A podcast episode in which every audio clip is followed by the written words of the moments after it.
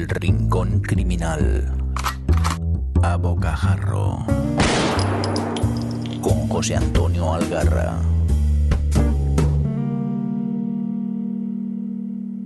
Bueno, bueno, bueno. Cada día estoy más contento con este formato breve pero intenso que hace que os suelte a bocajarro todo aquello que me vuelve la cabeza del revés.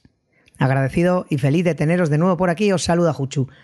No os voy a desear feliz año ni ninguna de las otras fórmulas estándar en estas fechas, porque sé que los que tenemos compañía y refugio en los libros nunca andamos corto de buenos ratos, aunque fuera haga mucho frío.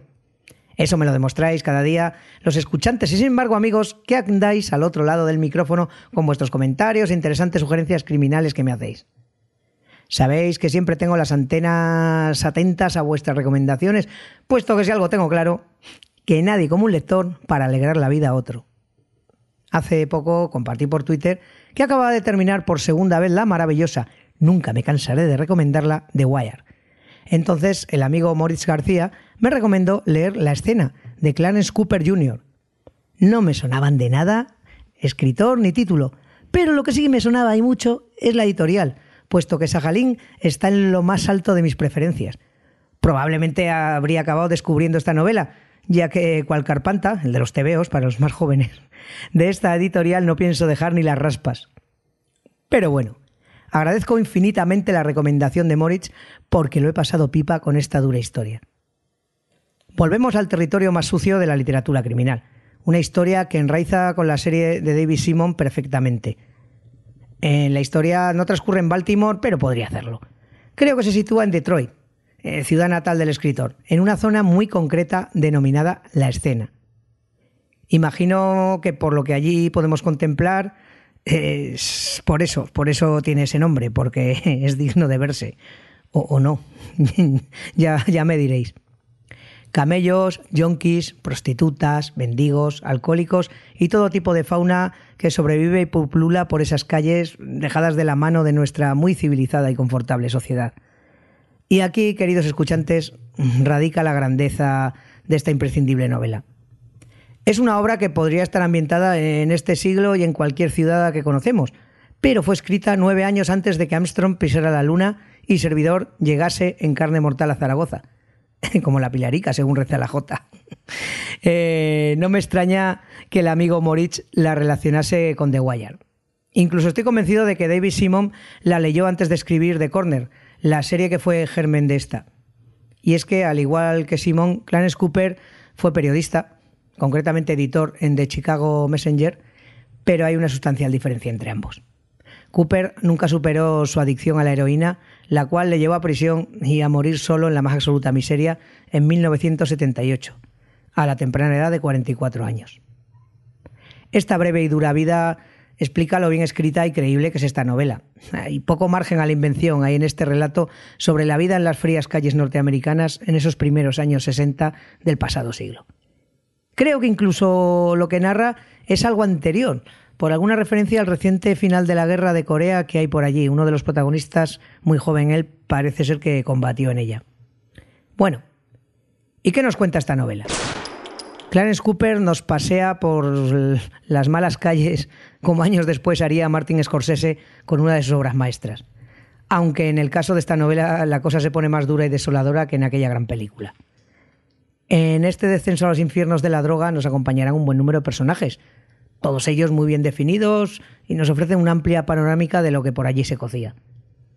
En la parte chunga, eh, por decirlo de alguna manera, porque esta novela no encontráis una parte buena, o casi ninguna, tenemos a el hombre, el tipo que parte el bacalao. Él es quien suministra la heroína a los camelletes y chulos de la zona. Es un tipo que muchos conocen, incluidas las autoridades, pero que parece tener una cortada impecable, pues es un importante e influyente empresario de vida teóricamente intachable. No hay, no hay manera de echarle mano. Como camello principal tenemos a Rudy Black, que además del trapicheo habitual, pues ejerce de chulo y además es un junkie que está totalmente hundido en su adicción. Esto le hace encadenar una serie de estúpidas y peligrosas decisiones que le van a complicar mucho la vida a él y a todos los que le rodean.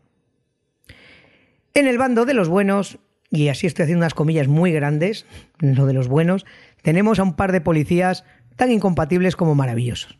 Funcionan como si una buddy movie se tratase. Son dos tipos totalmente antagónicos que se ven forzados a trabajar juntos con todo lo que es, eso va a conllevar. Mens Davis es un veterano detective de la Brigada de Estupefacientes, lo que vulgarmente se conoce como un estupa. Un poli muy quemado, de carácter cínico y avinagrado, que no duda en emplear eh, métodos poco éticos para lograr sus fines. El principal, acabar con el capo de la heroína, el hombre. Su némesis durante años. Mm, este hombre es muy democrático en su desprecio, porque desprecia a todos por igual. A los compañeros, a los drogatas, a las prostitutas y a los soplones. No hace distinciones. No duda en sacudirles, chantajearles, humillarles con tal de conseguir esa información que le ayuda a detener al traficante que controla la escena.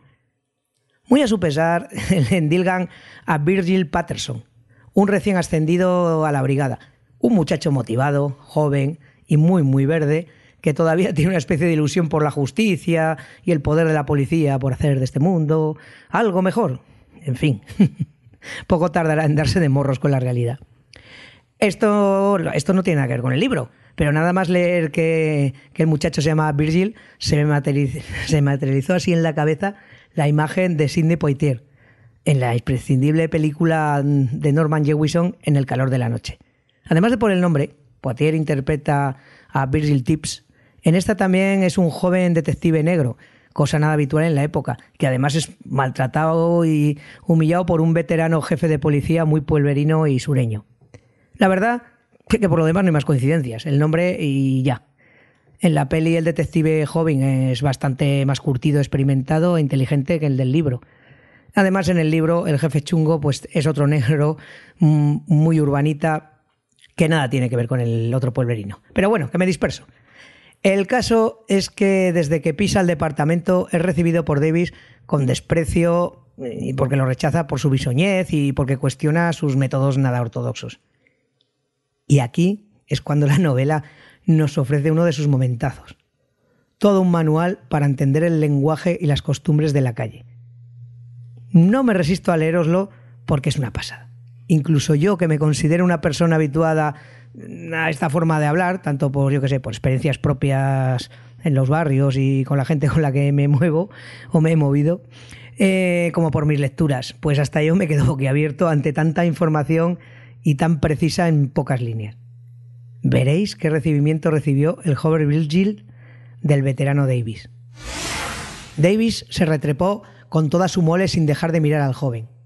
Seguro que fuiste a la universidad. Sí, sargento. Central College. Graduado en criminología, supongo. Fue mi segunda especialidad. ¿Qué sabes de mierda? Patterson lo miró desconcertado. ¿Sabes algo de potro? ¿De merca? Davis siguió recreándose en la ignorancia de Patterson. ¿Qué me dices de la grifa? ¿Sabes qué es un equipo? ¿Una caleta? ¿Sabes a qué se refiere un toxicómano cuando dice que está frito? ¿Y el fije? ¿Y la bolsa? Si un John que dice que quiere ligar, ¿qué dirías que quiere hacer? Dio una larga calada al cigarro ante la expresión de desconcierto de Patterson. Te hago un resumen rápido, señorito diplomado. Los yonkis llaman potro a la heroína. A la cocaína la llaman merca, como la mercancía. Grifa es marihuana. El equipo es el conjunto de utensilios que usan para inyectarse. La caleta es donde guardan la droga.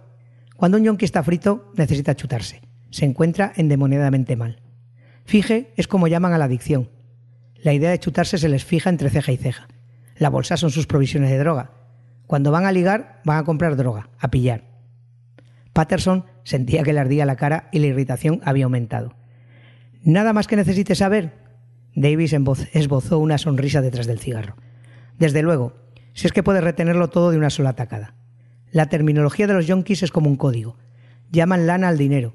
Cuando engañan a otro para quedarse con su dinero o su droga, dicen que lo han burreado. Un manco es un chulo, entre otras cosas. Un capo es un yonki que no informa a la policía, aunque esa es una especie que está por descubrirse. El talco es heroína muy potente. Cuando un yonki está rayado, es que está cabreado por algo o por alguien. Cuando está crujido, es casi lo mismo, pero puede estar crujido de droga, y entonces significa que va tan puesto que ya no sabe ni dónde puñetas está. Hizo una pausa, masticó el cigarro. Un tajo es un trabajo, pero no creas que los yonkis se molestan mucho en conseguirlo. Blanca, teca, tema, caballo, todo es heroína. Un buga es un coche, probablemente robado. Un güero es un blanco. Si un yunque dice que ha hecho un pastel, quiere decir que ha hecho un robo importante. Si tiene tapones, tiene heroína en forma de cápsula. Se encogió de hombros. Podría pasarme el día entero. Veo que todo esto es nuevo para ti. Tal vez debiste elegir criminología como primera especialidad, señorito diplomado. No te enseñaron una mierda. Como dirían en aquella mítica película, esto podría ser el principio de una gran amistad, pero no, va a ser que aquí no va a ser eso. Aunque estos son los personajes principales en esta novela, hay muchos secundarios que van entrando y saliendo de escena.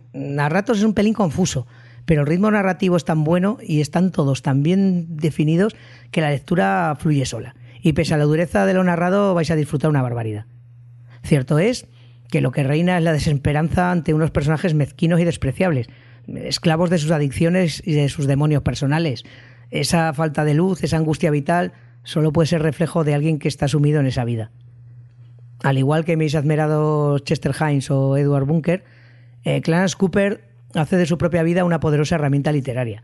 Por desgracia para nosotros, los lectores, pero sobre todo para él, esta se truncó demasiado pronto y no creo que nunca llegara a disfrutar del sosiego y la paz eh, tras su convulsa juventud. Al menos los dos primeros sí que parece que lo hicieron. A destacar también la excelente labor de Guido Sender en la traducción. Sé que no debe ser fácil trasladar este estilo tan callejero, con tanta jerga, pues a otro idioma, pero a fe que lo consigue. Por ejemplo, he leído ediciones de las novelas de Himes que me chirriaban de lejos. Y no es hasta unas de las ediciones más recientes que cayeron en mis manos cuando llegué a disfrutar plenamente de su obra.